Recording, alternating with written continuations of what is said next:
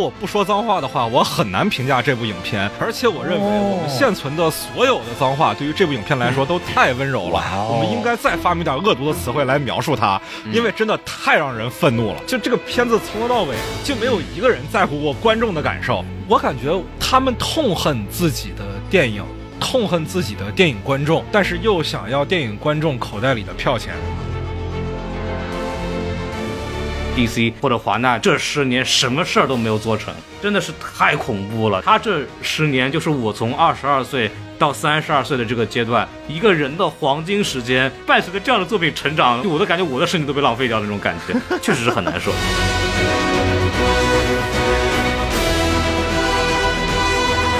一个真正意义上的 DC 死忠粉啊，我反而对于 DCU 的失败呢，没有那么的难过。风水轮流转嘛，DCU 的当下也只是复刻了漫威的二十年前的窘境而已。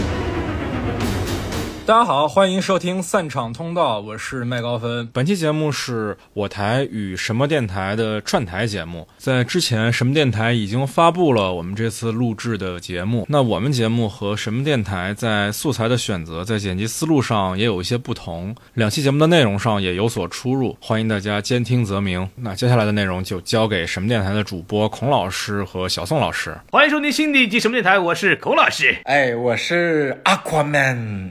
Aquaman sucks。哟，好，没想到这个我们的嘉宾已经开始忍不住先出来了，对吧？对，欢迎我们本期嘉宾 Buried Alien。对，我们又请到了 B A 啊，B A 这种华纳的这种电影，对不对？华纳总裁是吧？对，但是呢，这期 B A 呢有一说一，确实不在啊。为什么呢？是因为我们这期的这个嘉宾啊，在这个很早之前就过来跟我讲说，孔老师，你们海王二录嘛，你们不要着急，让我来喷，我受不了了。对，然后我们就要有请到来自北京电影学院摄影系毕业，入围 FIRST 的青年电影展超短片环节展映资深广片导演兼专业影评播客散场通道的主播麦高芬老师，让我们掌声欢迎。可以可以可以，比上次熟练了很多啊！大家好，我是麦高芬。哦，上次麦高芬跟我录热搜的时候呢，他前期节目开始的时候还跟我吐槽说，我介绍他的时候终于没有孔老师那一长串的东西，我还不理解啥意思。今天我算是懂了。对，这个我已经快养成习惯了，因为后面还会有更多说这个词儿的机会。对，好好好好好好，我争取把 title 搞得长一点啊。好了，我们来说一说这个电影啊。我们今天看这个标题就知道《海王二》，对吧？首先，我们来讲一下这个票房情况啊。啊，我们知道这个《海王一》的票房呢，在国内达到了二十点一三亿，可以说是一个对于整个《海王一》的全球票仓来说非常重要的一块市场。所以说呢，今年我国的这个《海王二》可以说是盛大空前的得到了很多优惠，对吧？这个全球最早上映啊，比北美还要早个将近四天，哎，也是疫情之后首位这部电影的好莱坞一线大片的主创加导演齐齐来华，四地宣传啊。对不对？对，可以说是非常非常非常非常的隆重。所以说这个片子的票房呢，我们现在已经上映整整三天了，票房也可以说是非常的不错。哎呀，马上就可以到达一亿人民币了，孔老师。我的天，太棒了！这个你们老这么说反话，会不会被人骂呀？啊，没事儿没事儿，我们已经习惯了。好的啊，我们反观国外呢，这个《海王二》在国外的这个首周末票房的预计啊，还开画还不如蓝甲虫。对了，哎呦，这个片子太棒了！不是人家说嘛，说今年 DC 的票冠竟然要是闪电侠了，这让我们掌声鼓励。哎花，哎，我们还是做过观影场的，看我们的眼光，对不对？没错没错，你看看，哎，然后你看《海王》就没人找我们了，为啥？因为。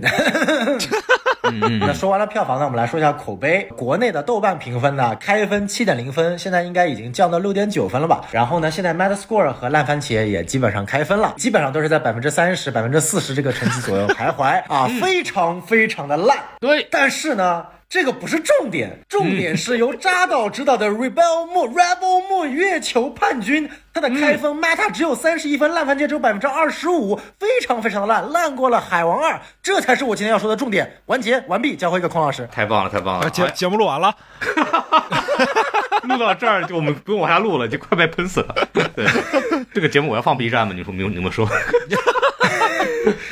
扎斯林大本营吗？那不是？没错，没错。嗯，然后我们来说一说这个大家喜闻乐见的打分环节。我们把话筒交给麦老师，很久没有说话了。对，好的，我先说一说我对它的预期好了。海王一我就很不喜欢，在我看来那就是一个水下农家乐，真的土，灯光秀，然后除了灯光秀一无所有。那对海王二嘛，那肯定的 DCEU 嘛，是吧？这个到这儿就完了。对，我们总是要给他上个坟，是吧？没错，风光大造，吐口痰再走，是吧？哎哎，我反正对这个片子的预期就是非常的低，就是来看笑话的。但是我是真没有想到，它能比我想象的还要烂得多。嗯我记得有台的打分标准经常是五年最烂，是吧？呃，没有什么叫经常是五年最烂呢？咱也就一小宋的标准，对，啊，这个片子在我这儿是十年最烂，因为到今年 DCEU 正好是十年，我觉得这十年里就没有如此让我愤怒的片子。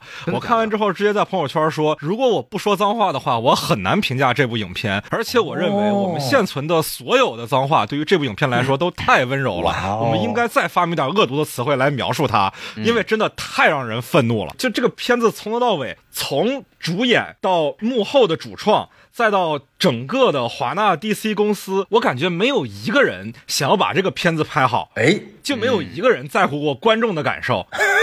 就我很少能能看到一部影片如此的不想把它拍好。我见过很多影片是想拍好没那个本事，或者说我就是来骗钱的，我就是想拍一个烂片儿来让观众为他买单的，我就是面向下沉市场。你说，举个例子，啊，这啊这那个 大家都懂了，反正。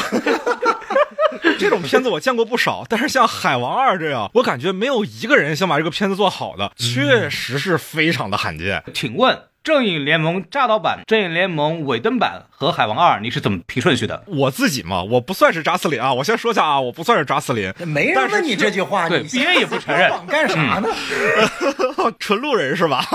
先说啊，我觉得无论如何，扎导版《正义联盟》虽然啊有很多问题，但是肯定比院线版要好，但是院线版也比这部《海王二》强多了。哦，我话讲完，谁赞成谁反对？弹幕会告诉你的。可以，可以，可以。哎，来，孔老师，我愿意给他一个组合分，零加三颗星。如果我们以 DCEU 终极大戏来去评价这部电影的话，只有零分。他没有做任何的努力，让我们回忆起来这是一部系列电影。它非常的纯粹，就是告诉你之前的事情跟我无关，之后的事情也跟我无关，我就关我自己啊。如果大家是想在这部电影里边去回想自己过去十年在 DCEU 里边的一些回忆，我就劝你就不要看了，这个肯定不是你想看的东西。嗯，但是反过来，为什么会有一个三颗星的组合呢？它跟所有跟 DCU 有关的东西全部给踢掉之后，是一部合格的好莱坞爆米花电影，给三颗星。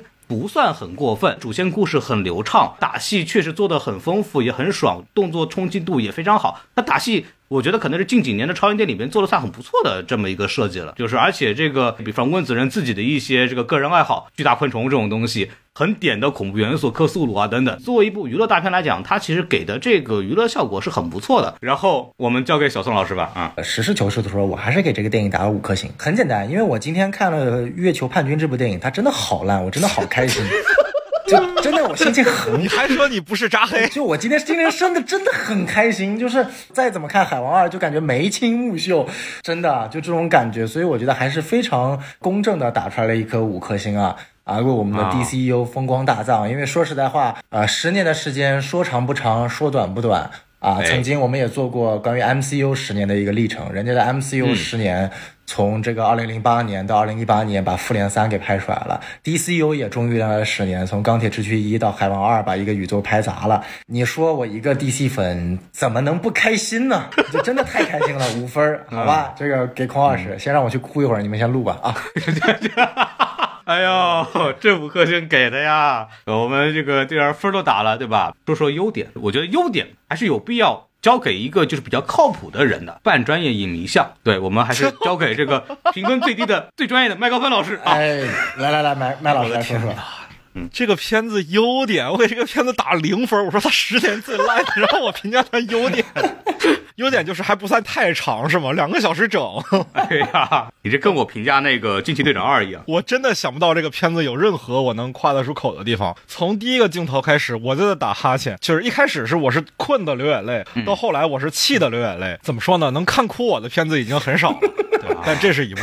那怎么着？你就说完了是吧？你就这么糊弄我们？我说完了呀，这片子有啥优点呢？我的天哪！我去你地吧！你这让我怎么编呢？呃，这个我觉得你就不够像我们这样会编，你看我还能编一点出来。啊，来你编编。啊来来来来来，啊看你编，看你编。对，我觉得我自己是喜欢的，因为我给他三颗星，大方向来说，我觉得是愉快的。就是我们之前都说超英电影一个很大的这个掣肘，就是因为它的宇宙观太庞大，尤其像漫威这种嘛，DC 就已经乱的没办法了。所以说之前的电影，他为了去照顾，为了内部混乱的各种权力斗争造成的剧情上的改动，拍的乱七八糟，然后又想连接这个，又想连接那个，然后你看这部电影就想得很清楚，我什么也不用管了，反正最后一步了。爱咋咋地，后面跟我没关系了，前面的我也不背锅，对吧？我这个海王一票挺好的，所以说他就想清楚了，我就关于我自己电影，所以他没有任何一个跟 DC 有关的元素，他很纯粹。在这种情况下，他就很好的、很聪明的选取了一个，我就拍一个非常简单的三幕式超级英雄电影，娱乐元素有搞笑、有美女、有壮汉、有奇幻的世界。海王二，你看它就完成的不错。该有的东西都有，还有一些点我觉得是比较符合破罐子破摔的这种特征的。比方说两个非常著名的超英彩蛋梗，一个叫 I am Aquaman，致敬了我们的这个钢铁侠，对吧？另外一个致敬漫威的梗就闭嘴吧洛基，他已经就是无所谓了。你看以前我们想都不会想说 DC 的电影里面会直接去提到漫威的知名的元素的和这个演员，除了这种乐高蝙蝠侠这种就是天生恶搞元素的这种影片。所以说，作为一个超英电影的爱好者，你在电影里边看到这部电影的时候。你会有一种破罐破摔、肆无忌惮那种快乐。还有一个就是，你看那个巨型昆虫这种东西，对我来说是个巨大的阴影。上一部给我造成这种阴影的电影叫《金刚》，Naomi Watts 那个版本，嚯，然后里边有啊超级多那个大型昆虫，巨恐怖。这个比那个这部电影里边恐怖多了。温子仁就愿意搞这种事情啊，我觉得就很难得，就是把一些二级电影的元素、恐怖电影元素往里边一搬，我觉得就很有趣。这个也是其他的超英电影里面不太会去做的。哎，我觉得这几个点我自己就是喜欢的。然后交给小宋老师。嚯，这个孔老师夸的还是我觉得还是非常到位的啊。这个我觉得这部电影其实优点其实不少啊。首先第一点呢，就是 Amber Heard 的戏份确实不多，哎，这我觉得是非常重要的一个优点。你确定吗？是德普粉啊，然后第二点呢，其实我个人看的时候很喜欢的一点就是说，如果我们今天不算 DCU，单从把《海王一》和《海王二》这两部电影拿出来，这两个电影是可以自成系列的。因为《海王一》本身其实那个时候还是 DCU 算是我们这十年看下来最如日中天的那段时间。尽管正义联盟刚刚失利，但是至少整个系列刚起来，神奇女侠也获得了不错的成绩，海王也拿下了很好的成绩。而那时候海王那部电影本身也没有太多跟其他的宇宙和情节有过太多的关联，甚至我觉得温子仁自己也不希望把海王跟整个宇宙有太多的关联，因为呃，如果大家记得的话，温子仁在海王一里面的设定其实直接吃了扎导，不管是导解版还是这个院线版的一个很重要的设定，就是原先在扎导的设定里面，魅拉是父母双亡的啊，但是我不知道大家还记不记得这个设定啊？聂肉斯是魅拉他亲生父亲，包我记得还有一个设定是特别特别重要的，这也是海王一开始创作的一个瓶颈啊，就扎导生加的，在正义联盟里，就是水下的人是不能说话的，对哎，对对对，他们每次说话都要开个私聊房间是吧？对。开个小气泡。嗯，然后在海王一里面，这个设定被无情摘除。没错，没错，就很奇怪。这个因为整个亚特兰蒂斯种种族都是不能控水的，然后反而是泽贝尔第二国的这个麦拉是有控水的能力的，所以理论上只有麦拉可以把水创造出来一个有空气的环境让大家说话。那这种设定放在海王这个电影当中就非常的鸡肋又奇葩，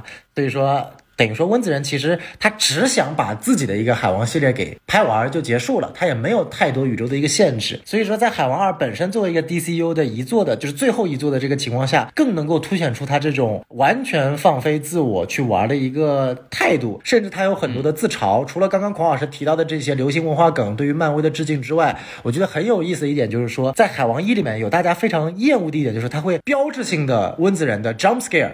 这里的 jump scare 不是指吓人的地方，而就是突然爆炸，对吧？就是突然说话说到一半，嘣爆炸，嘣爆炸，爆了大概有三四次，用爆炸这个戏份来推进整个剧情的发展，是当时海王一很被诟病的一点。那么海王二呢，其实就缓解了这一点，只有在一个地方，就是在那个呃火山那个老巢里，沈博士说到一半话的时候，然后嘣又爆了一下，海王被震到，还说了一句说：“我讨厌这种感觉，就是有点在对海王一的那个时候，他经常被炸的那种感觉，那种致敬，就可以看出后来，温子仁真的是在玩味自己的这个系列当中，完全不管其他系列的死活，似乎就是这部电影不管是不是作为 DCU 的一份子，好像温子仁根本就。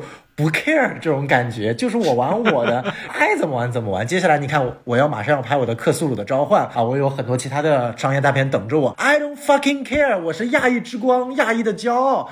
就这种感觉，我觉得还是蛮有意思的。这是我看这部电影当中少有的一点，就是说我已经习惯他的这种蠢了，他的这种灯光秀也好，这种虚拟镜头的调度，这种完全不把观众当观众，纯粹就当儿戏的这种回归最原始、最传统、最傻逼的好莱坞爽片套路，居然有我一种文艺复兴、复古的感觉，哇！就对感觉这是一种零零年前后的好莱坞烂片，太爽了。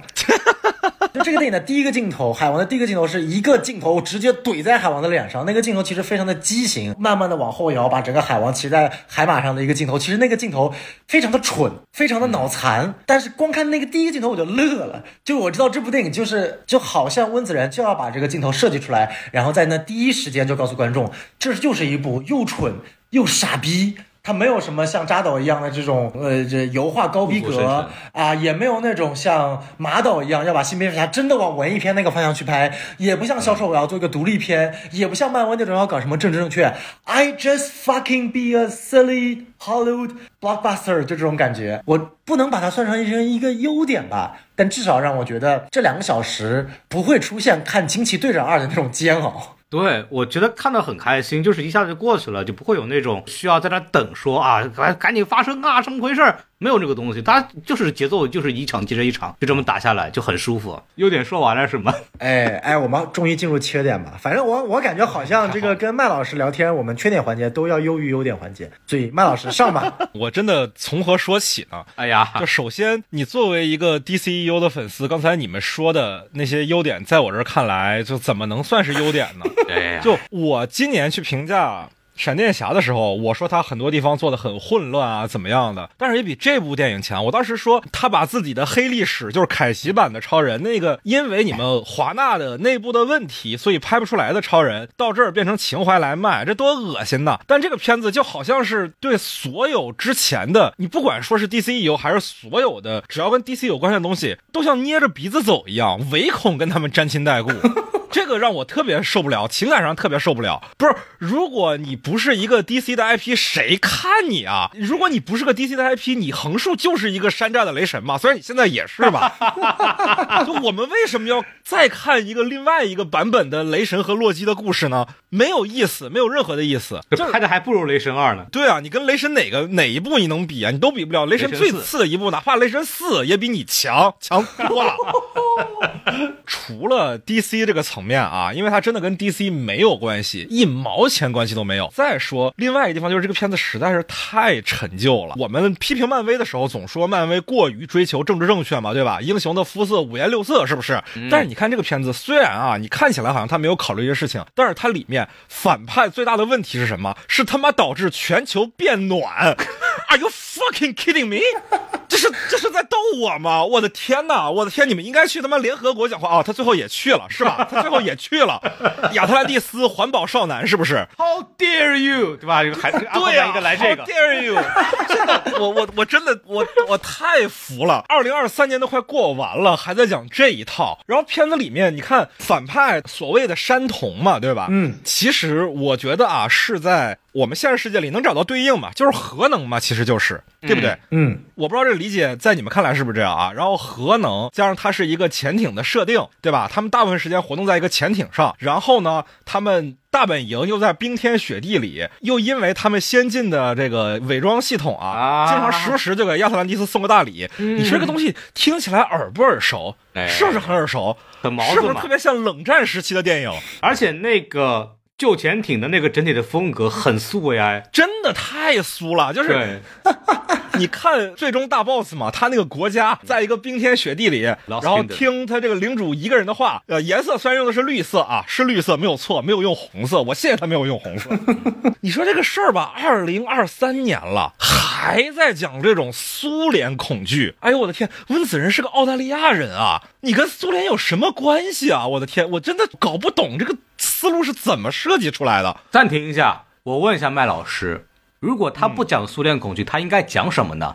不是他第一部，那我虽然也不喜欢啊，但是他第一部造恐惧的方式用的是什么？用的是克苏鲁梗嘛，没有问题啊。我之前评价《沙丘》那期节目的时候也说过，《沙丘》的原著是非常有冷战色彩的。但是你看维伦纽瓦的改编，你还会觉得哈克南族跟苏联有什么关系吗？我觉得没有啊。但他的那个氛围做的就是很好啊，你不需要非要从现实世界里援引一个哦，我我现在反应过来，你在给我挖坑是不是？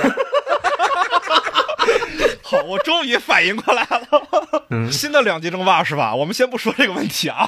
就他这套太土了。我今年看《碟中谍七》的时候也是感觉，开场先是一个俄罗斯潜艇在海底沉了，然后它里面有个超级武器。哎呦我的天！我就觉得电影你不能说光工业、光技术发展吧，它观念能不能进步一下？就是老玩环保梗。然后老玩这种东西，就看的真的是反胃。你说詹姆斯卡梅隆《阿凡达》，它毕竟本身就是一个第一就是一个环保的概念，对不对？他这个片子就是基于一个盖亚主义、自然主义的想法诞生的。好，他玩点环保主义，而且他这个片子毕竟做了那么长，那剧本可能十年前写的了，没关系，他那个土一点土一点嘛。你这个片子说白了，你有什么资格土呢？你配土吗？土都不配了。哇，你这个人怎么这么精英视角呢？不太配吧？而且这个片子就是它里面太多敷衍的地方了。就是预告片里就有那个镜头啊，海王先是在家，不能说相夫教子吧，就是当一个全职爸爸是吧，在自己家里照顾孩子，然后出门看。看见自己的衣服晾在外面，哎，我就特别好奇了，你那个衣服你晾它干什么呢？你穿它你不也是下水吗？我当时看预告片的时候我就不明白了，不不不，就是你为什么要晾它呢？还是有必要的，因为你下海水，你海水上面肯定有很多的盐分啊，什么东西的乱七八糟的，你还是需要经过正常的洗衣服的流程，要把它晾干，不然穿出去会臭的。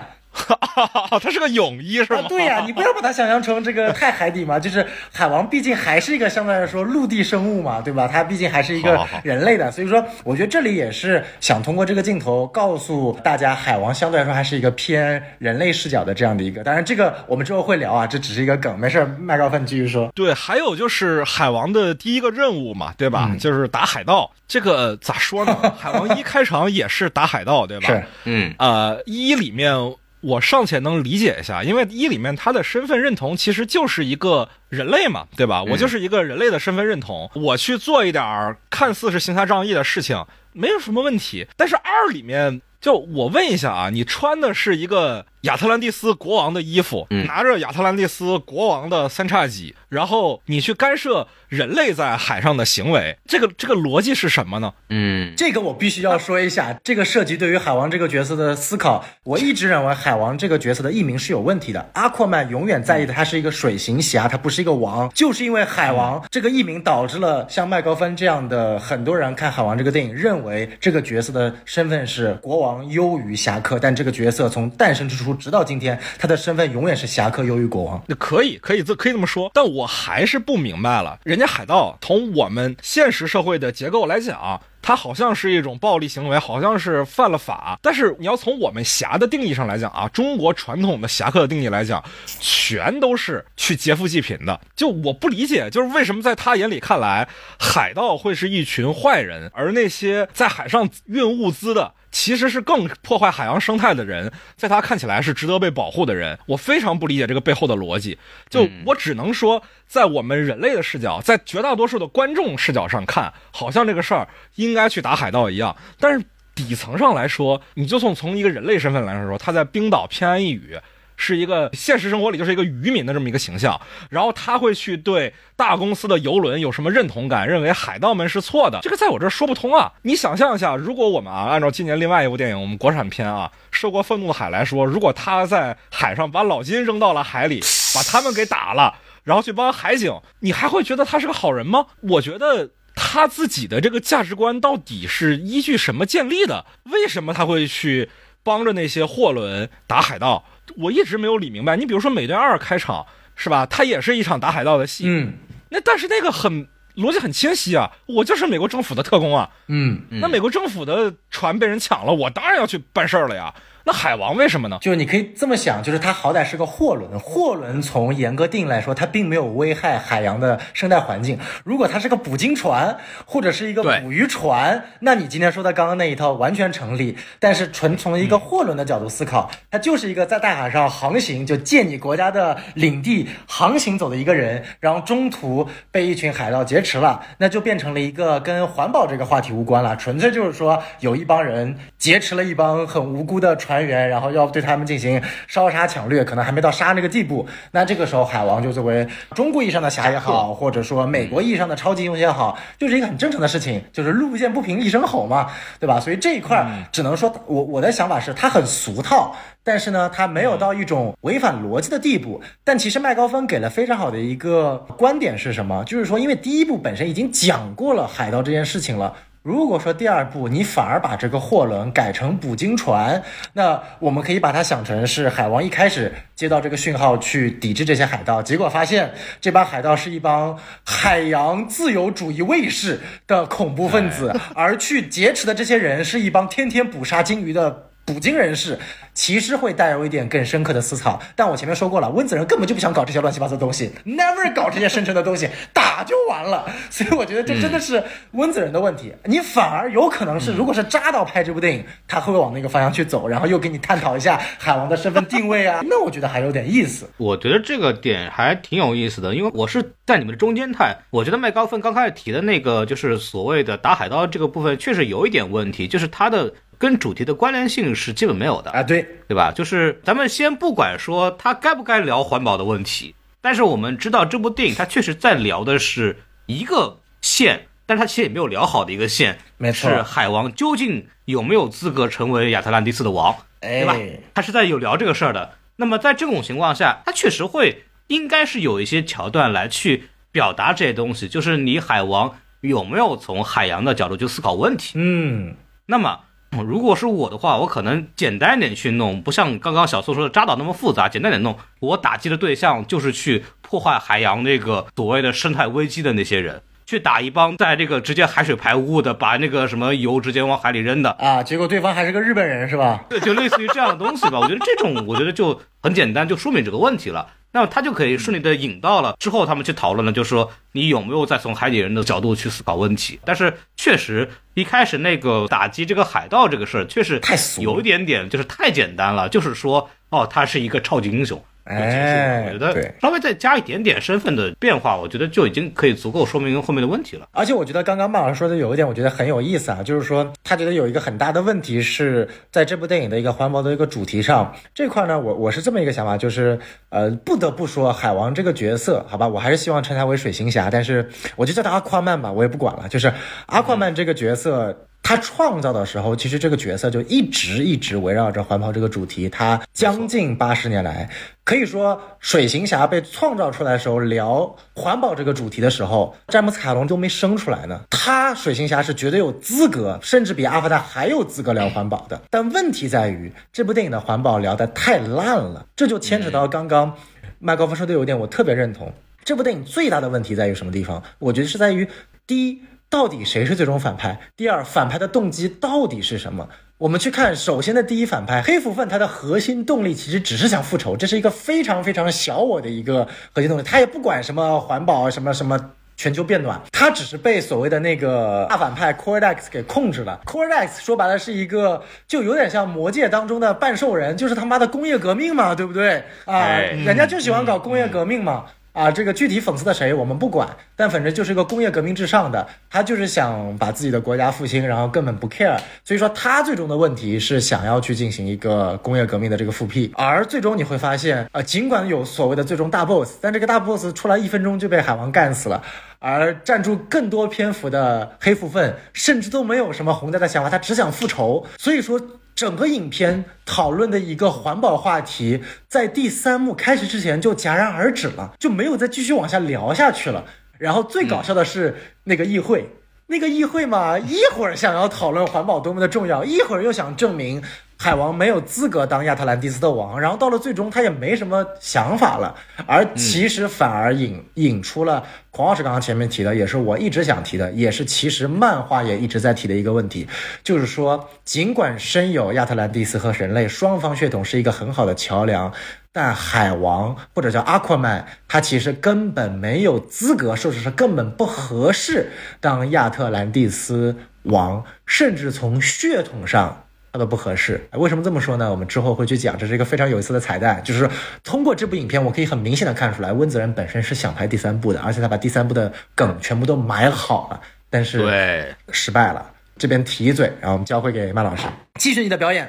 我我再说一点，我觉得这片子制作上的一些问题吧。哎，嗯，刚才孔老师说这个片子打的好看，这个我也不知道是怎么得出来的这个概念啊。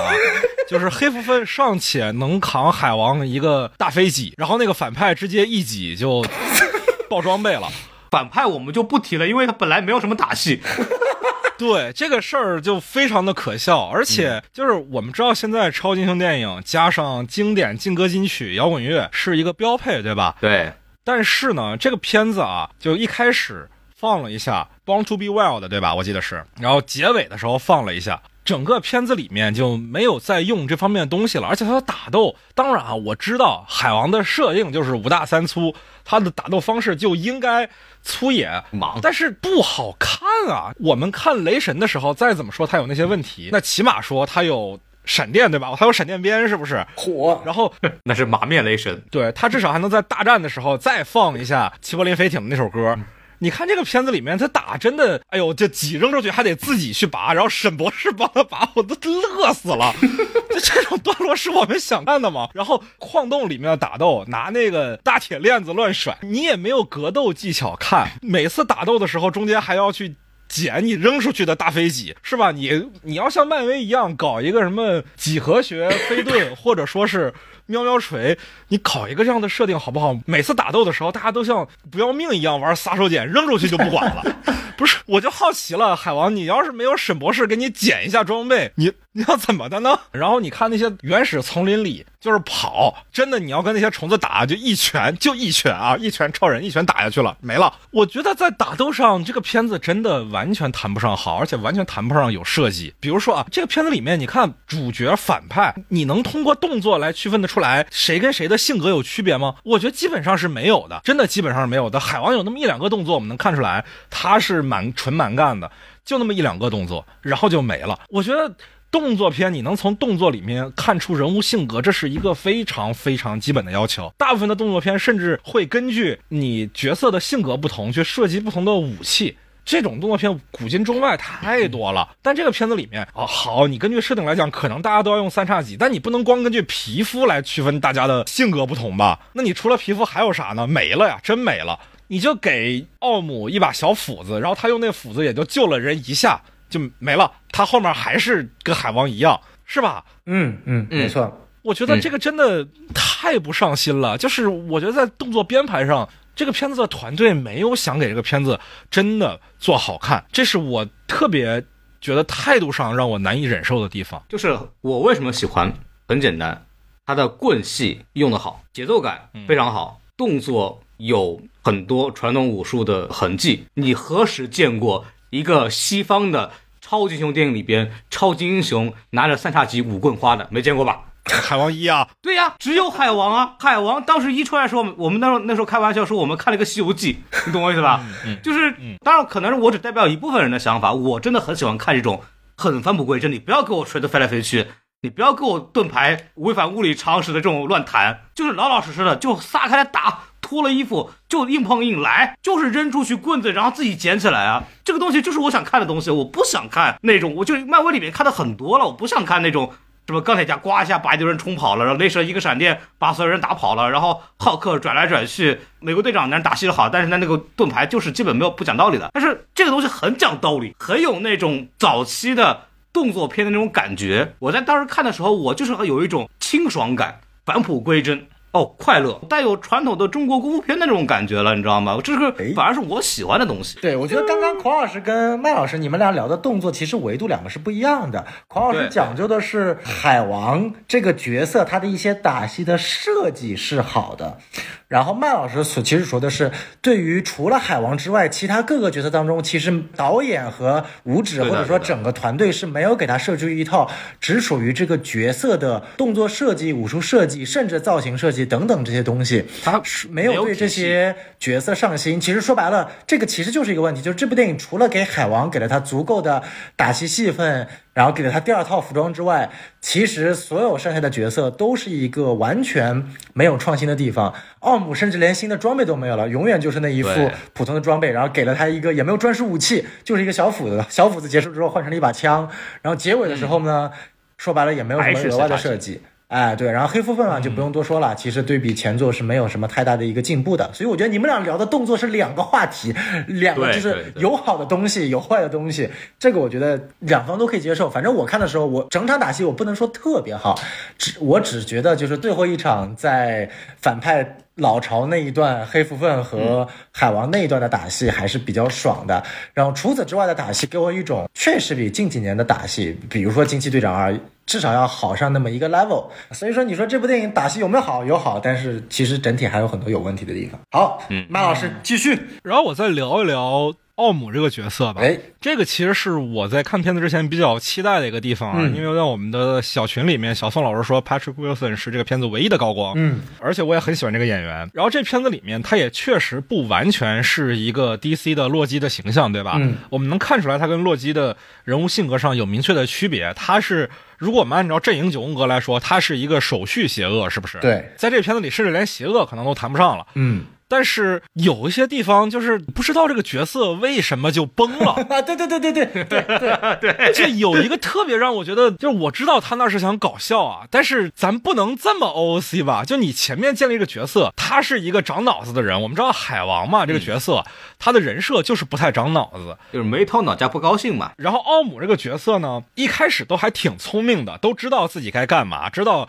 什么时候该用脑子，什么时候该用肌肉来解决问题。嗯，结果看到黑夫芬走过来的时候，海王还跟他说：“别去，他劲儿大。”奥姆说：“没事儿。”没事儿，没问题。我们亚特兰蒂斯的骨骼惊喜，然后一拳就被人给送回来了，以一个特别的短视频的形式让人给送走了。哦，他呻吟了一声，就那个真的太搞笑了，他还是平着飞过来的，我他就故意的。真的是开心麻花的设计嘛，简直是真的真的就有种国内国产喜剧片的感觉，真的太搞笑了。那就是那个洛基被这个绿巨人揍过之后的那个东西啊。对，但是这个角色他不是这样的呀，他之前是比海王要有脑子的。你不能为了搞笑这么 OOC 吧？而且，那你换句话讲，如果我是黑福分的话，我还打你 一拳给你送过去干什么？我直接给你送走得了呗，对不对？没 错没错，真是不懂，就是黑芬，你都有热视了，那我知道那不是热视啊，那我我们就当热视说来好了，你都有这本事了，然后你跟人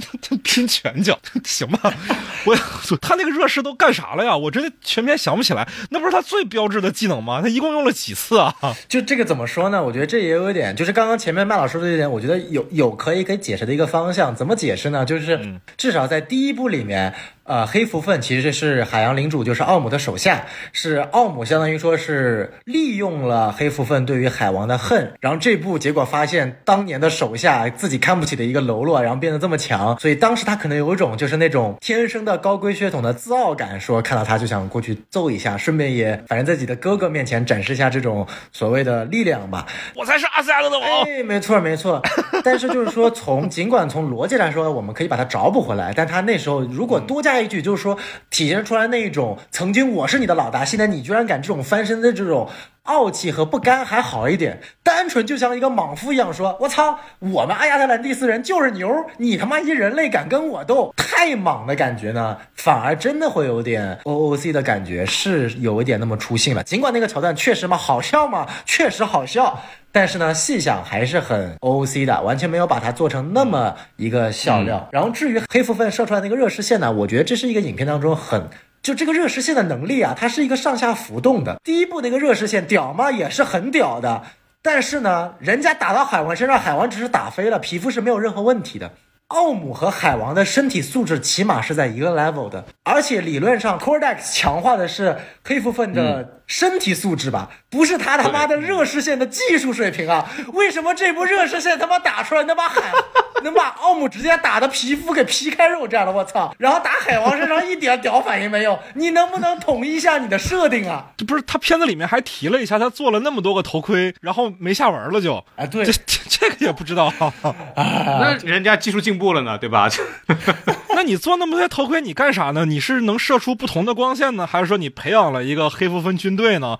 力量就给了一个这个镜头没了。啊，就所以说说到黑蝠分这个角色呢，我我觉得这个演员起码演的还是可以的，但是我觉得整个编剧和导演给黑蝠分的一个戏路设计还是太儿戏了，你还不如把黑蝠分设计成一直假装被 Cordex 控制，其实最终自己把 Cordex 给干死，然后吸收了 Cordex 能量，然后最终跟海王再干。也可以，对你为什么要把它设置成这么垃圾？然后失去了 Cordex 能量之后，一拳就被海王干翻下来，也变成一个笑柄了。黑蝠鲼这个角色在漫画中为什么有这么高的地位？不是因为他有很强的能力，甚至在整个海王的反派的库里面当中，黑蝠鲼其实是相对来说能力最弱的一个。但他一直常年占据着海王的头号反派，一直是压着奥姆海洋领主的身份打的，甚至在整个正义联盟的系列里面，黑蝠鲼一直是算整个正义联盟反派当中数一数二的。为什么？就是因为他跟其他反派比，他最大的特征就是我就是一个 ruthless，一个冷酷无情、头脑极其冷静、非常清楚我想干什么的一个雇佣兵。他也引发漫画中非常有名的一个事件，就是他在漫画中是真的真的把海王的儿子给婴儿给插死了，并且把海王给断手了。所以说这件事情导致黑蝠鲼的反派人气急剧飙升。他不像其他的一些反派，像蝙蝠侠的反派，大部分都是精神病啊，他也不会杀蝙蝠侠，就是把蝙蝠侠闹着玩儿，对不对？包括小丑啊，你与其说是反派，不如说是亲家。哎呀，然后超人的反派呢，都是一群外星人啊，其实就是只是能量强，他也没有什么狠心的啊。神奇女侠就一群呃牛鬼蛇神都不用说了，黑蝠鲼是真的能够体现出来从人类层面的阴险狡诈和冷酷无情的。但在这部电影当中呢，你只能感觉出来，他真的好恨海王哦，连死都不想让海王救。但你说有多体现他的那种狠劲儿，也没有体现出来啊。你看杀他父亲一刀捅死没捅成，还让他父亲活下来了。有台词啊，他那个台词说是希望你儿子看到你死的样子，结果没死。哎，对啊，就是这反而让他觉得更就是，如果我觉得你真的牛逼，就是真的把他捅到他儿子眼睁睁的看到他死，然后我觉得我操，嗯你这个反派才真牛，才让他之后想捅他儿子那一刻的 stake。我们知道，就是超级英雄电影，至少你要有你的一个危机层级，你要提高了。你连他父亲都没杀死，我们都知道你不可能把他儿子杀死嘛，对不对？也就我这种漫画脑残粉可能会有点揪心，说你不会复刻漫画情节吧？但凡不了解漫画的路人粉，怎么可能觉得你就真的能把他儿子杀死呢？就就是变成一个玩笑了。对啊，它是个 PG 十三电影啊。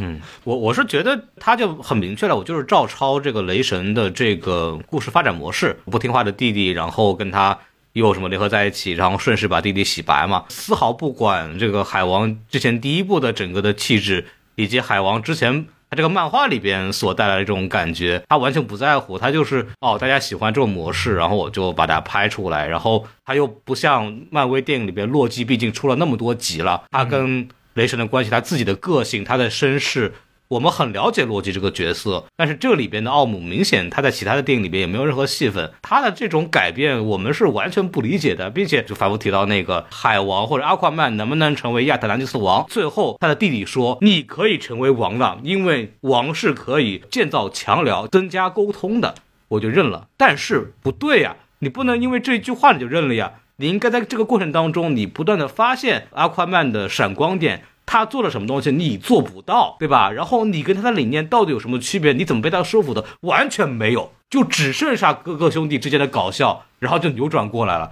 这个事情我是觉得非常不接受的，这个部分真的是闹着玩儿。对，而且我们比如说啊，也许可以利用的一个剧作上的抓手啊，就沈博士这个点，其实我觉得是可以写的更有意思的。你比如说沈博士向他们投诚的那场戏，如果说啊，我们要写奥姆这个角色，写他冷酷，他可能最后意识到自己当不成王的原因是他对人类世界抱有太大的敌意，那那场戏不应该是他要杀了沈博士，但是海王拦着，最后沈博士达成了某一个关键的核心的剧作上的作用，他意识到原来人类是有价值的啊！我哥哥更能看到这一点，他更应该是王。为什么会是海王说，哎，我去把他敲晕，然后奥姆拦着呢？对不对？奥姆到底对人类是个什么态度？到底有什么是海王能做到的，他做不到的呢？打架吗？这个我说实在的，我看完整个影片完全就看不到。这这个片子剧作上太随便了。你比如说奥姆那个地方啊，就是我们明显知道编剧只是在这儿让你稍微的跟着他被他揪起来一下。奥姆露出了邪魅一笑，不打算就没拉他爸了，是不是？然后突然之间他又出现在了大坝的另外一侧，对，拿着小斧子把那个海怪的触手砍断，对。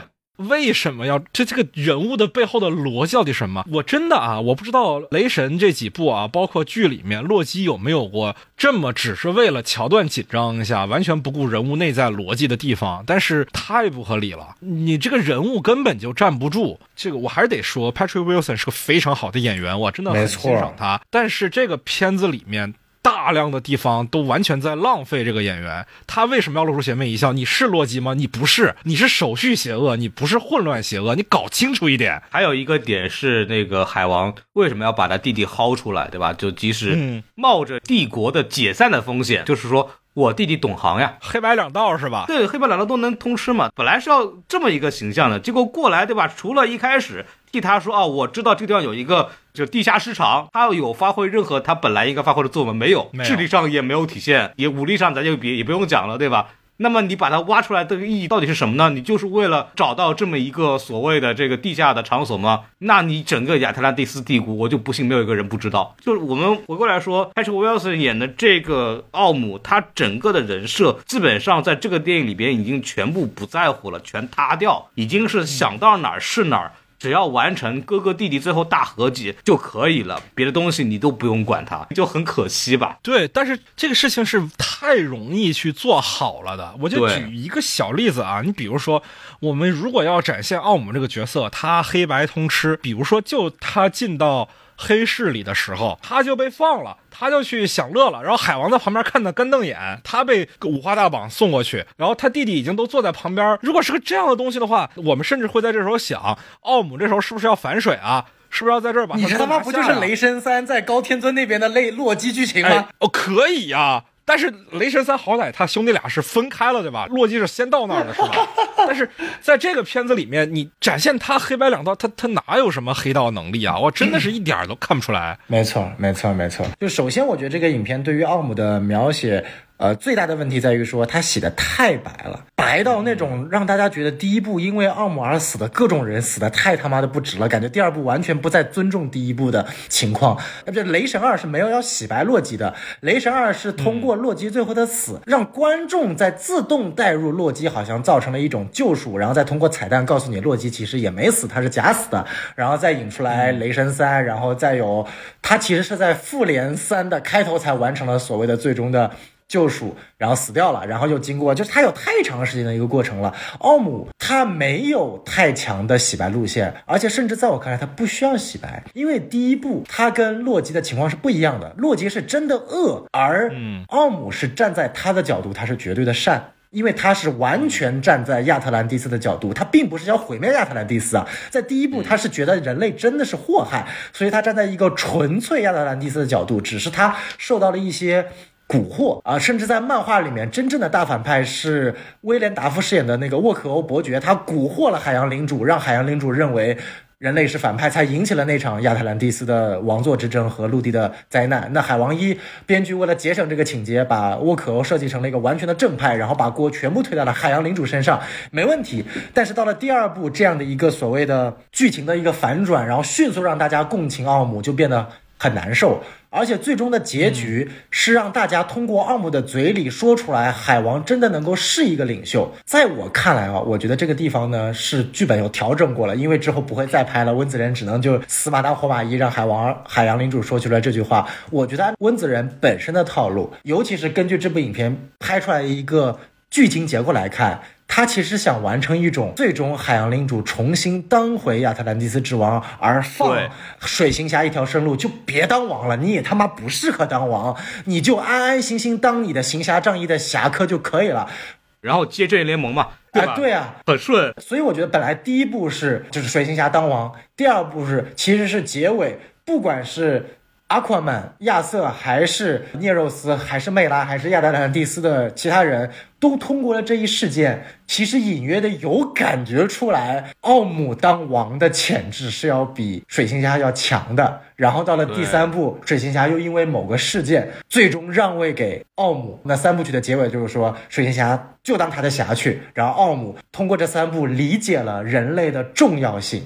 包括刚刚麦老师提到的一点，通过沈博士这个角色，理解了人类的重要性，和人类当中也有一群纯粹的科学家，他们是为了两国的进步和发展，而不是为了烧杀抢掠和掠夺自然资源而去奋发图强的。然后在第三部，他成为了那种能够兼顾两国关系一个王者。我觉得这样设计设计很好。然后结果因为第三部要没了，然后大改剧本，然后让奥姆那种老哥你太牛逼了，你真的好聪明啊，你最适合当王了。然后我就当一个潜在的罪犯，我就逃离了出去。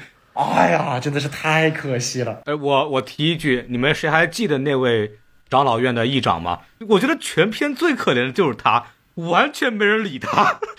对对对对，到最后海王跟人建交的时候，一个招呼没打，我说按了，你们自己考虑吧。呃，这个事情最离谱，就他一直在讲说啊，你不适合当王，怎么怎么地，怎么怎么地，他也没有取证采取任何措施。我很想看他讨论这个海王能不能当王的问题，我很想看所谓的议长在里边搞点小动作，然后最后怎么怎么着，你还想加政治惊悚？哎呀，对吧？你老太太出来之后就没了呀，那你摆出来干嘛呢？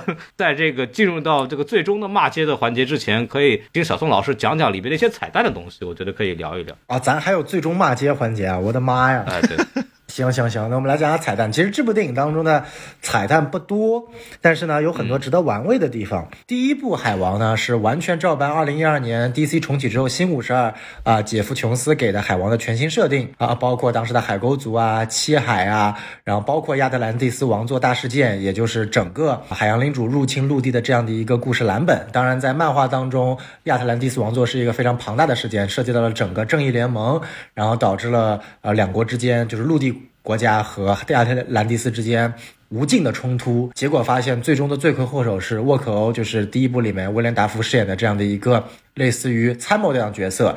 这个漫画里面设计的特别好，沃克欧是一个非常非常忠于正统血统的人，他很想让亚瑟。当亚特兰蒂斯的王，但那个时候亚特兰蒂斯已经被海洋领主所占领了，所以他就设了一个局，蛊惑了海洋领主，让他对陆地世界产生入侵。因为沃可欧知道，以陆地实力的水平，那群正义联盟的怪咖虐虐亚特兰蒂斯人是分分钟的事情。然后呢，因为海洋领主被揍翻了，所以海王才能够正统的当上亚特兰蒂斯的王。这样的两层反转还是蛮有意思的。那么到了这部当中呢，首先沃克这个角色被彻底的清除了。那通过故事的背景，大家可以知道，因为着环保事件，这个不断的这个海底情况恶化，那沃克欧这个角色是直接被害死了啊。我们可以看到得瘟疫死的。哎，没错没错，这大概演员也是威廉达夫实在不想演这部烂片了啊，但是不重要。我们来说这部电影的几个好玩的地方啊。电影的设计当中，我们说七海七海是哪七海？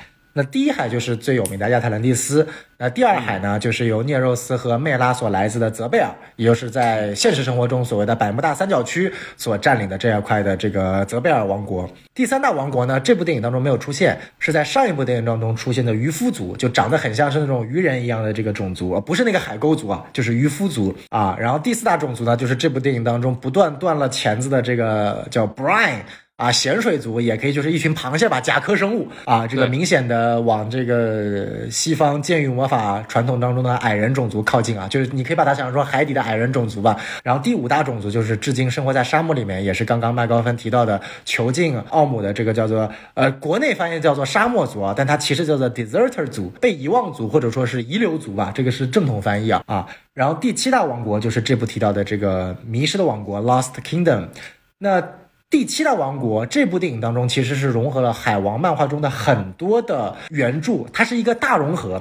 首先，这个国王他取名叫 Necros，啊、奈可勒斯。奈可勒斯是一个非常非常古早的海王漫画中的一个角色。那个时候他也没有设定成一个所谓的七大王国当中的被遗忘的王国，他只是一个小城镇、小小部落吧，可以这么说。然后呢，也没有什么大的漫画影响力，在当今已经很少很少被提及了。我也不知道为什么就把它设定成 Necros 这个种族了。啊，然后他们的王 Cordex 呢，在海王的漫画设定当中，也是一个很古早的角色。尽管在最近的漫画，大概在二零二二年还是二零二一年又出来了一下，他的设定是一个偏邪恶的，类似于魔法师的这样的一个角色，但他确实是海王的正统的。先祖啊，就是我们说的阿夸曼亚瑟的正统的先祖。最后我们说一下，在影片当中被囚禁在冰封在所谓的北极，又是那种一种骷髅形象，他其实反而致敬了。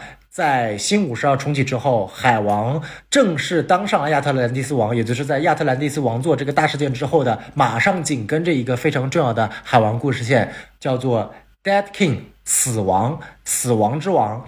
那死亡的真实身份在漫画里面是谁呢？就是亚特兰，就是亚特兰蒂斯的本身的先王，也就是在这部电影当中干掉了、封印了。Cordex 的正统之王，就等于说，本身在漫画当中，亚特兰本身是最早的那任先王，但后面因为种种样的原因，他的野心蓬勃，然后沉没了亚特兰蒂斯，然后被囚禁在了冰封在了所谓的北极，又复活了过来，然后跟海王争夺亚特兰蒂斯的王座，然后最终被海王融化在了熔岩里面。然后这部当中等于说直接把亚特兰蒂海死亡的设定搬过来给了 Cordex 啊，他等于说融合了一堆乱七八糟的东西。但这么融合呢，你会发现很有意思的一点，在在大概二零一九年、二零二零年的漫画里面，其实我们一直认为海王就是亚瑟克瑞，他是拥有正统的亚特兰的亚特兰蒂斯先王血统的。但是在漫画中，其实有设定，海王的真实的血统来源并不是来自于亚特兰，而是来源于亚特兰的兄弟背叛了亚特兰奥林王的。后裔，所以说海王本身是不具备正统的先统先王血统的，哎，这点非常有意思。所以说这个反派的设定呢，首先他套用了奥林王的兄弟这一个设定，其次他又拿了。在漫画中，确实是亚瑟先祖的 Cordex 的设定，同时他又把它设定成了当年亚特兰变成死亡的这一个桥段，反复在强调暗示，在 DCU 的世界观当中，海王其实是不具备所谓的先祖的血统的，其实是我觉得温子仁想隐性的埋下来。甚至是放到第三部里来核心的讨论，也可以解释为什么温子仁选了一堆古早漫画中的角色来去最终凸显这样的一个其实，在影片当中非常弱鸡的 Cordes 的这样的一个形象。哎，所以说这是针对于这些反派的设定，给大家一个简单的一个啊漫画科普。对，然后说到这儿的话，我觉得可以再往下说一个部分，我就是呃这个蝙蝠侠的问题。这里我要提到一个更深的彩蛋了，这个彩蛋真的只有 DC 的死忠粉才能够知道的。当然了，这个跟蝙蝠侠其实没有本质关系啊，就是在这部当中，其实还有一个第二反派，就是给了很多的戏份，那个讲着葡萄牙语的亚裔反派，也就是说黑蝠分的那个女助手，给了他一个特别屌的绰号叫魔鬼鱼 Stingray，但其实漫画中根本没有一个海王的反派叫魔鬼鱼。嗯，但是非常有意思的一点是，在很曾经一个古老的异世界漫画当中，在某一个宇宙当中，布鲁斯韦恩他没有成为蝙蝠侠，嗯，他变成了水下的蝙蝠侠，并且给自己起了一个名字，叫做 Stingray 魔鬼鱼。哦，所以说，这部电影当中，不要说没有出现过蝙蝠侠，大本的蝙蝠侠没有出现过，不代表这个化身成为魔鬼鱼的，在这个世界观中的亚裔女。说不定，说不定这个亚裔操着葡萄牙语的人也叫布鲁斯韦恩呢啊，这就全圆上了。其实《海王二》这部电影也有蝙蝠侠的客串。不过反正咱们正经说的话，就是本来这个《海王二》的话是原定是有蝙蝠侠的参与的，没错，就之前这个社交媒体上，杰森·莫玛也晒了跟本·阿弗莱克的合影，但是后来又因为本岛的入驻嘛，整个东西就改掉了。大概的这个彩蛋也介绍到这里了。最后介绍一个就很简单，这部电影中有两个吉祥物啊，一个海马，一个章鱼。这俩呢都是海王漫画中的古早的小配角了。海马嘛不用多说，一直被恶搞的一个角色。因为在漫画中真的有黑历史，就是海王真的跟海马有干过，而且海王爱上了这个海马。然后 Topo 呢，Topo 这个角色呢，在漫画、动画和真人电影中都有出现，而且形象各异。在漫画中呢，Topo 是一个非常巨型的，类似于第一部中那个克拉肯那种生物的，拥有章鱼特点的巨型海怪，是亚特兰蒂斯的守护者之一。在少年正义联盟的动画当中呢，它只是一个类章鱼的。亚特兰蒂斯的人形生物也能讲话，也能说话，只是众多亚特兰蒂斯居民中的一员。然后这部电影当中呢，改成了一个单兵作战的基因改造的生物。我在想一个事儿啊，就是黑夫芬他们那个苏联大潜艇核心装备是一个声波武器啊。然后后来我们知道，这个声波武器其实跟鲸鱼的原理是一样的。比较好奇，就是为什么亚特兰蒂斯没有让鲸鱼干翻呢？那感觉好像鲸鱼们人人都可以干你们一样。因为他们会说话，你不要来干我，我跟你好好的。好的，I can talk to fish 是吧？对，OK OK OK，对，就是你你但凡换个当年在 Lost Kingdom 的魔法黑科技都可以，你非换一个真的是已经在各种黑苏电影当中用了无数次的声纳武器了，这种东西真的。没太大意义，就感觉你真的就是为了黑苏联而黑苏联。对啊，这个我觉得说的差不多。我觉得最后一个部分啊，就最后的骂街环节就可以，麦克风来了嘛，对吧？李听也是老 DC 粉了，对吧？最后我们这个号称是给 DCEU 风光大葬的一期，你最后为想为 DCEU 说点什么？来，就这个悼词来交给你。哎呀，这个怎么说？总结下这个十年，只能说是错付了吧。就是，确实是这样的。就是当时我回想起来，十年前啊，我是在国内看的《钢铁之躯》的首映，那是我买过的第二贵的电影票啊，一百大几吧，我记得是在北京华星 UME 看的 IMAX 首映。我买过最贵的电影票，应该是北利林的《中场战士》的顶配版本。除此之外，就是《钢铁之躯》的首映了。虽然说啊，我没有很喜欢《钢铁之躯》这个片子，我在豆瓣上也就打了三星而已。但是觉得这是一个很有潜力的宇宙，能看到铺了很多很多的东西。当然啊，我知道你们俩是扎黑是吧？没有没有没有，我们扎斯林。嗯啊，好好，你们扎斯林啊。那既然都是扎斯林啊，我得说，我很欣赏说《钢铁之躯》里面好歹算是认真的做了超人的起源故事的这件事情，因为他前面的那个。小克拉克的成长经历，我觉得在很多大片里面不会用这么大的比重去交代一个人物的起源，因为我们都知道，如果讲蝙蝠侠电影的话，开场十分钟他爸妈必死，也就是诺兰。啊，给了一些小布鲁斯镜头嘛，多给了一些。那大部分的人，他爸妈绝对活不过五分钟。但是，那起码超人的起源是做了很多的。而且我们也知道，那毕竟亨利卡维尔才是超人嘛。你给了一些小孩他的镜头，那观众未必会很能接受这个东西。但是他做了呀，而且给乔纳森找的演员是凯文科斯特纳。我觉得这些东西都是我觉得呃很认真在做的。而且我看他的克星科技的设计，也让我觉得哦，这个东西。在电影的呈现上是很好看的。你毕竟老版的超人也拍过氪星科技，但是那真的，你不管说电影技术也好啊，还是那年代的审美也好，那当下其实都不太看得入眼。但起码说，在钢铁之躯里的他的那个氪星科技啊，那种金属和硅胶的感觉，让我觉得非常的眼前一亮吧。后来在看的时候，当然乱子出的很多啊，总还是说期待说能做出点不一样的东西。其实我一开始为什么那么讨厌海王一，也是因为。就从那个时候开始，标志着这个世界完全没有了自己的风格。他那个水下农家乐真的，你能看出来，他只是在讨好观众而已。那五光十色的东西，但是你说真的，海下世界，你其实也能看出来，温子仁嘛，还是有一点设计，比如说海沟族的地方，但是仅仅只是作为配角，只是作为一个支线任务而已。我们真的在那个海下世界能看到什么？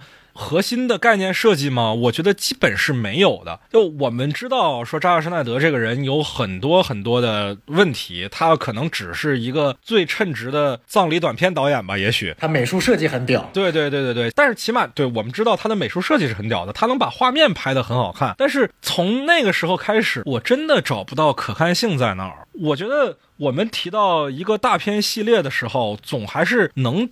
感受到这个作品的某种别致的审美吧。孔老师特别喜欢《哈利波特》嘛，对吧？我们提到《哈利波特》的时候，都觉得说，哦，他那种特别古典的英式审美，加上魔法以及一些很哥特的设计，是很吸引我们的。但是《海王》这个系列，它有什么自己的核心审美吗？我觉得是没有的。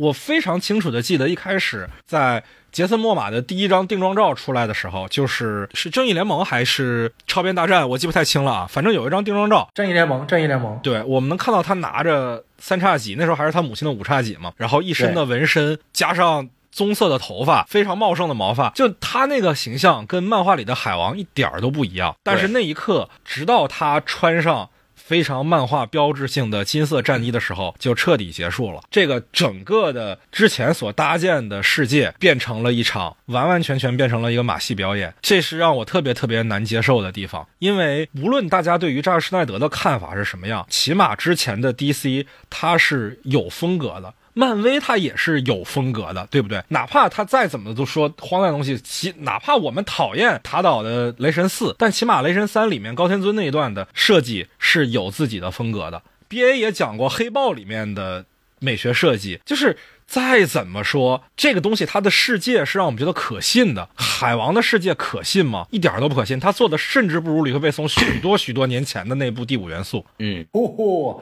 真的，我觉得这是让我最失望的地方。从《海王一》里面，海王穿上金色战衣的时候开始，那个我想看的 DCEU 就已经不再存在了。我们套用无名的话来讲啊，无名里面说，你心中的民国在那个时候已经死了，你现在看到的只是一具尸体腐烂的过程。没错，从那一刻开始，DCEU 已经死了，往后的这些过程都只是尸体腐烂的过程。到现在这已经臭不可闻了。你说我们来这儿是看啊？DCU 的的风光大葬，什么风光大葬啊？尸体都生蛆了，这这个简直是太侮辱人了。那你你就觉得这些人啊，就是扎斯拉夫也好，DC 现在的画事人我也不知道是谁啊，每天换一个吧，可能啊，还是滚倒呀，滚倒吧，应该还是滚倒啊。对对对，影视是滚倒，然后其他所有的是吉姆里啊，就是我不知道说。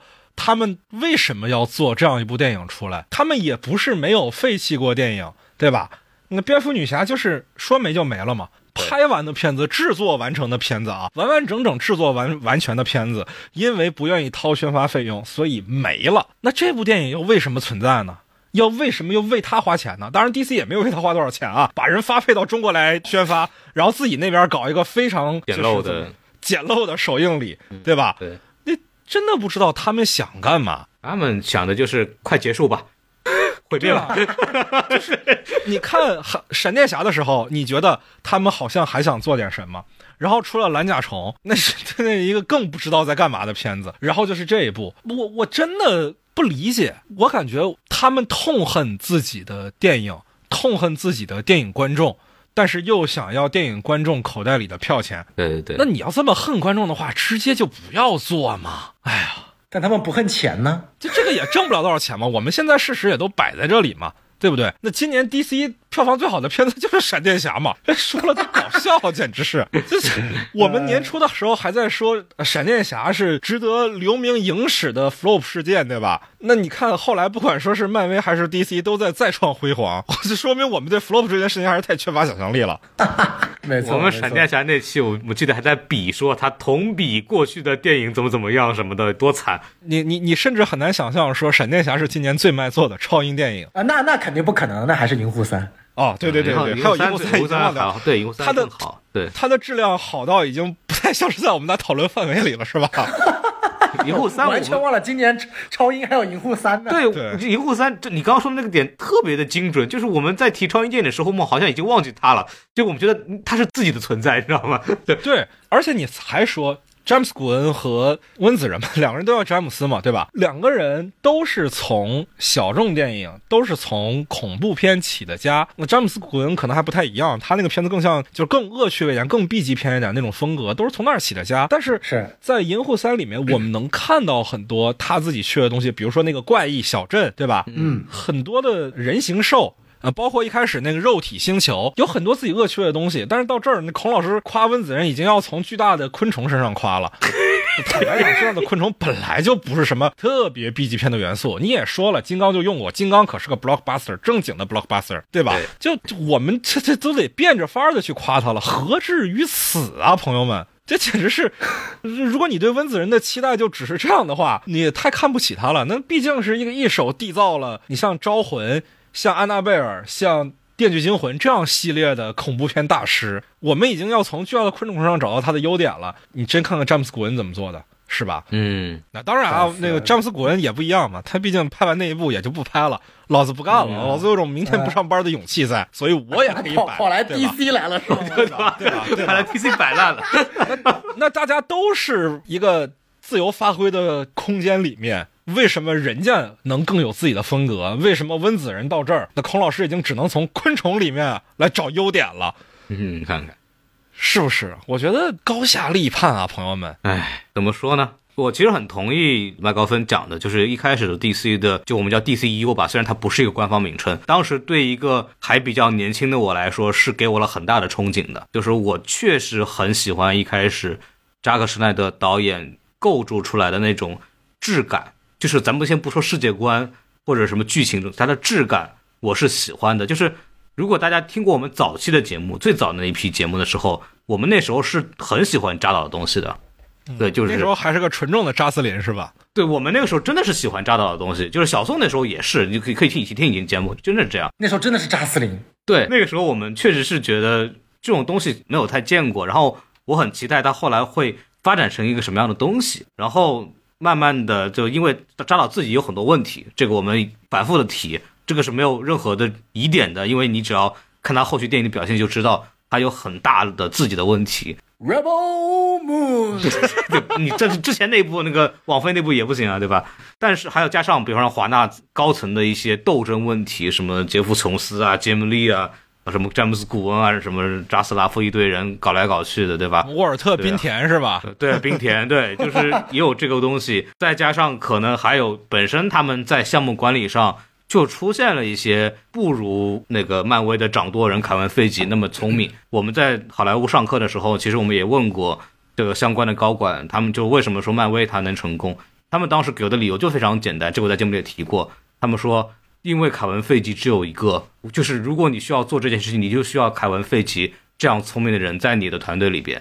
然后 DC 没有，华纳没有，凯文·费吉肯定不是独立做决定的，后面他还有以前还有一些其他的帮手等等，这个我们之前也提过，就简化我们就不提了。但是确实是 DC 或者华纳在这么多年里边一直让我们觉得非常的可惜，没有遇上合适的创作者，没有遇上合适的管理层，让这么一个好的 IP，明明更早出现的宇宙，明明更早有系列作品的 IP，就这么深深的。这十年什么事儿都没有做成，真的是太恐怖了。他这十年就是我从二十二岁到三十二岁的这个阶段，一个人的黄金时间，伴随着这样的作品成长，我就觉得，哎呀，我就我都感觉我的十年都被浪费掉那种感觉，确实是很难受。我现在都已经退一万步，你就让扎导把他们全拍出来，我都觉得比现在这玩意儿要强，是真的是这么觉得的。哎呀，看来主要孔老还是老了。像我，像我现在还正值当打之年，哎可能如果对下一部詹姆斯·古恩的 DCU 版的话，我可能也会在十年后的今天发表跟孔老师一样的看法。你还能再扛一轮？哎，没错，我还能再扛着。哎，不，这个说回来，我觉得刚刚两位哎也终于到了我们期盼已久的 DCEU 的这样的一个总结话题了啊。尽管之后我跟黄老师还会有一期这个十年 DCEU 的作品详细盘点，嗯，但我觉得今天在这里我还必须要说一下，作为一个真正意义上的 DC 死忠粉啊，就真的是死忠粉、死忠粉、死忠粉，我反而对于 DCEU 的失败呢，没有那么的 care，或者说难过。风水流流转嘛，DCU 的当下也只是复刻了漫威的二十年前的窘境而已。对，讲道理，漫威二十年前的失败比今天的 DCU 还要严重。对。只不过这二十年漫威起来了，而你现在发现漫威马上又衰落下去了，而且最可怕的是，漫威在第五阶段和第四阶段的衰落是不存在高层干预的，纯粹是创作力和想象力。和核心创作团队的枯竭是一个完全无法阻挡的趋势。嗯就我觉得 DCEU 我们讲过华纳的高层的干预、扎导的换人、尾灯的事件、詹姆斯·古恩的事件、沃尔特·冰田的事件等等一系列乱七八糟的因素，什么亨利退出，黑亚当又要把亨利请回来，结果亨利又退出了，然后海王这个海王那个。反而在我看来是一件，正因为你有这么多外界的干预，你影片好才怪了。你影片好，我觉得你就是旷世奇人；你烂是一件很正常的事情。但不要紧，你只要公司还在啊，尽管今天华纳也有可能跟派拉蒙要合并了，但是至少你 DC 还在，你现在有 DCU 的东西。我就祈祷着，起码还是目前来说，不得不说，整个超级英雄领域最他妈靠谱的人就是詹姆斯·古恩，没有之一了。近十年来，他至少成功过，不是成功过，他就他妈拍超英就没有失败过，他没有一部作品是失败的，不管是在 DC 的新自杀小队，还是在漫威的三部银河护卫队，对，从票房和口碑来说，这四部作品没有一部失败过，对。不是我听说是新自杀小队票房不好吗？那废话，那是因为它流媒体爆炸了呀。它在流媒体的成绩很好啊，你流媒体同天上映，当然票房差了。对对啊，就这种东西被很多扎斯林的傻逼乱吹什么票房很烂。你有没有想象过，它是流媒体同天上映，它给流媒体增长了 max 增长了多少多少的？他在当日上线的观看量可是远超扎导的《正义联盟》导剪哦。啊，这件事情你们怎么看呢？而且人是个二级片。人家这影院里面本来也没有多少电影院可以放。啊。哦，当然当然这些都不是重点，就重点就是我觉得 DCEU 的失败是有迹可循的，它是有理由根据的，至少比现在漫威第四、第五阶段这个完全无法遏制的颓势要稍微好那么一点点，所以我看得到未来 DCU 重启，现在正在一步步。崭新，只要华纳不要明年突然破产，整个 DC 卖给其他人，DCU 突然在开始之前就夭折了。除外，我觉得它还是有希望的。它无非是一个历史轮流转的过程。当然，站在一个电影爱好者的角度，不得不说，DCU 的烂真的是一种让人发自肺腑的感到无奈的烂。惋惜。其实从一开始，我知道孔老师和呃麦老师，甚至 B A，我们请到的很多 D C 方面的，我们叫专家也好，爱好者也好，其实是非常喜欢，或者说相对来说很喜欢钢铁之躯和啊 B B S 的。对，当年我也很喜欢。我不得不说，在这里说，作为一个电影本身，从一个纯电影角度而看，钢铁之躯和 B B S，起码我都可以打到四分。啊，也许 BVS 的导剪我可以打到四点五分，对，但是我必须承认那一点是，为什么我一直非常讨厌扎导？因为如果说刚刚按照麦高芬所说的 DCU 已死，后面的其实只是他的尸体在慢慢腐烂，那我觉得 BVS 拍完之后，DCU 理论上已经死了。但我觉得这不是扎导的问题，而是最严重的一点是。这几个核心角色没立起来，扎导他的优点太突出了。说难听点，钢铁之躯和 BBS 除了角色塑造外，其他的塑造都是完美的，但他妈就是把角色塑造的实在太烂了。而一部超级英雄这种非常 cheap、登不上大雅之堂的，又是你要做一个商业宇宙的东西，反而其他的一切都可以抛弃。我可以不要设计，可以不要世界观，我根本不需要你花一个二十分钟。你他妈整个宇宙的第一步，你有什么毛病？花二十分钟塑造克星这种一用就丢就丢下来的东西，你有必要吗？尽管很好看，我也觉得特别牛逼，但是从宇宙的角度，没有人 care 超人这个角色。我们大家去看一下，因为像我、像孔老师、像麦老师，我们是电影的爱好者，甚至是电影的从业者。就是这些电影再烂，我们也会去看，对不对？因为要做节目，因为行业缘故，我们会去看，对吧？海王再烂的，你们俩也不是屁颠屁颠的 去看了嘛，对不对？二 D M X 哟，一百二十三块钱哦。对呀，但是真的那些路人粉丝是不会看这么多角色塑造不好的东西。呃，我觉得很可惜的一点是他没有把超人、蝙蝠侠。这些真的，我觉得很有角色魅力的角色塑造起来，就说白了太苦大仇深了。扎导很热爱他的作品，这是可能跟 DCU 后面的几部作品有非常大的区别。你说黑亚当啊、闪电侠呀，海甚至温子仁的海王二啊，你说他们有真的很多热爱自己的作品，没多大热爱，就很有可能就像当时我跟麦高芬老师聊，就像辛玉坤拍热搜一样。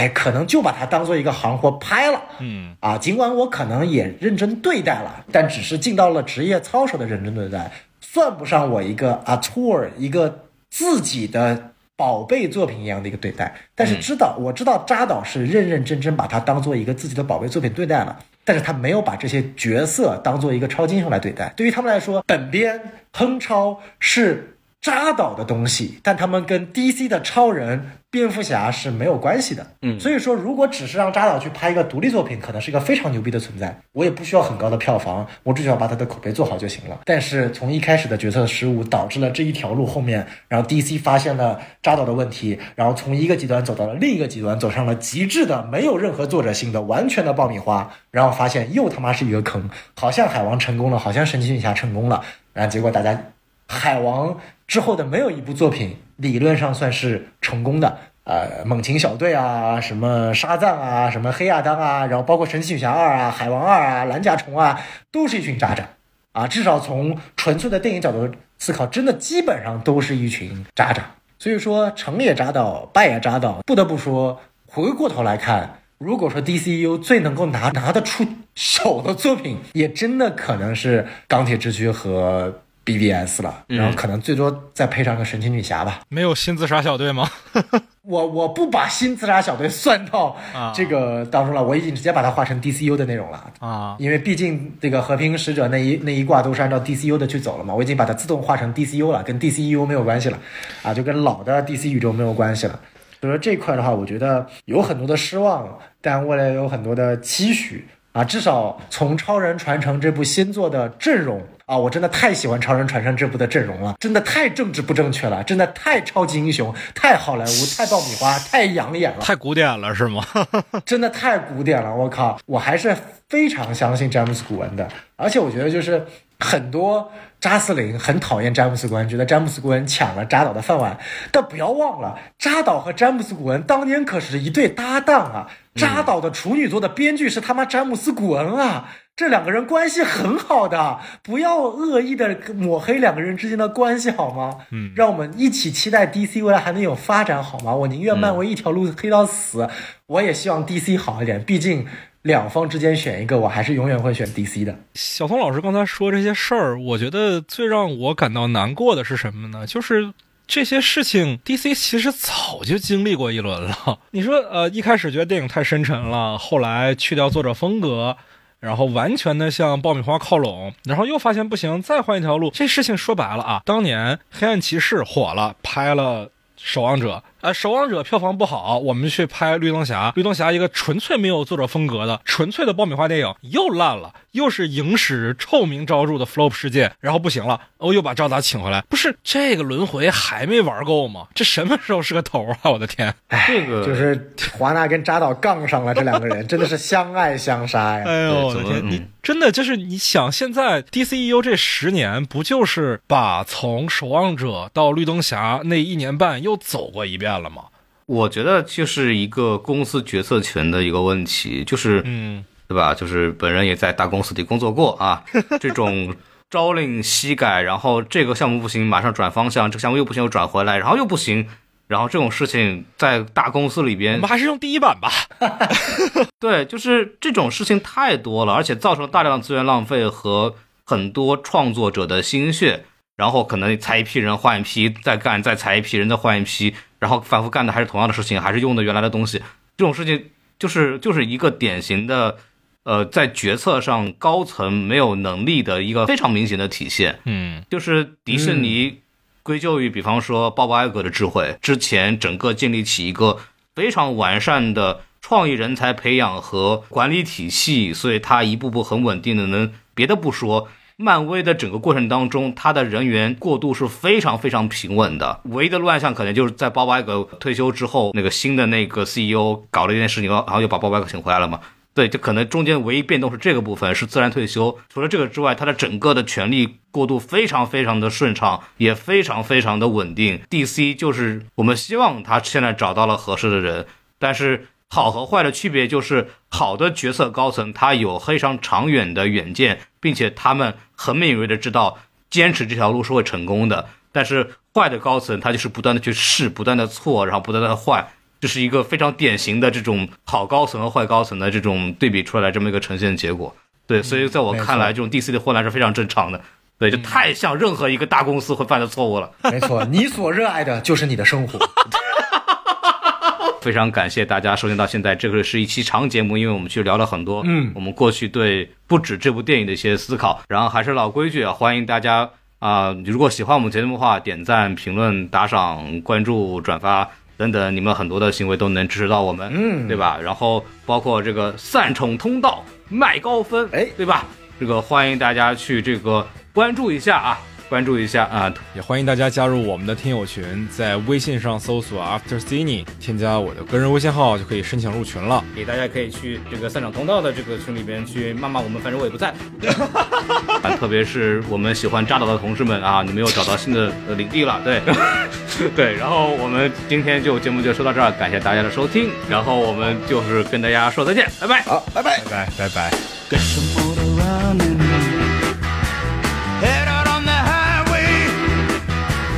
Looking for adventure. And whatever comes our way. Yeah, darling, go make it happen. Take the world in a loving embrace. Fire all of your guns at once and explode into space. Like a true nature's child, we were born, born to be wild. We can climb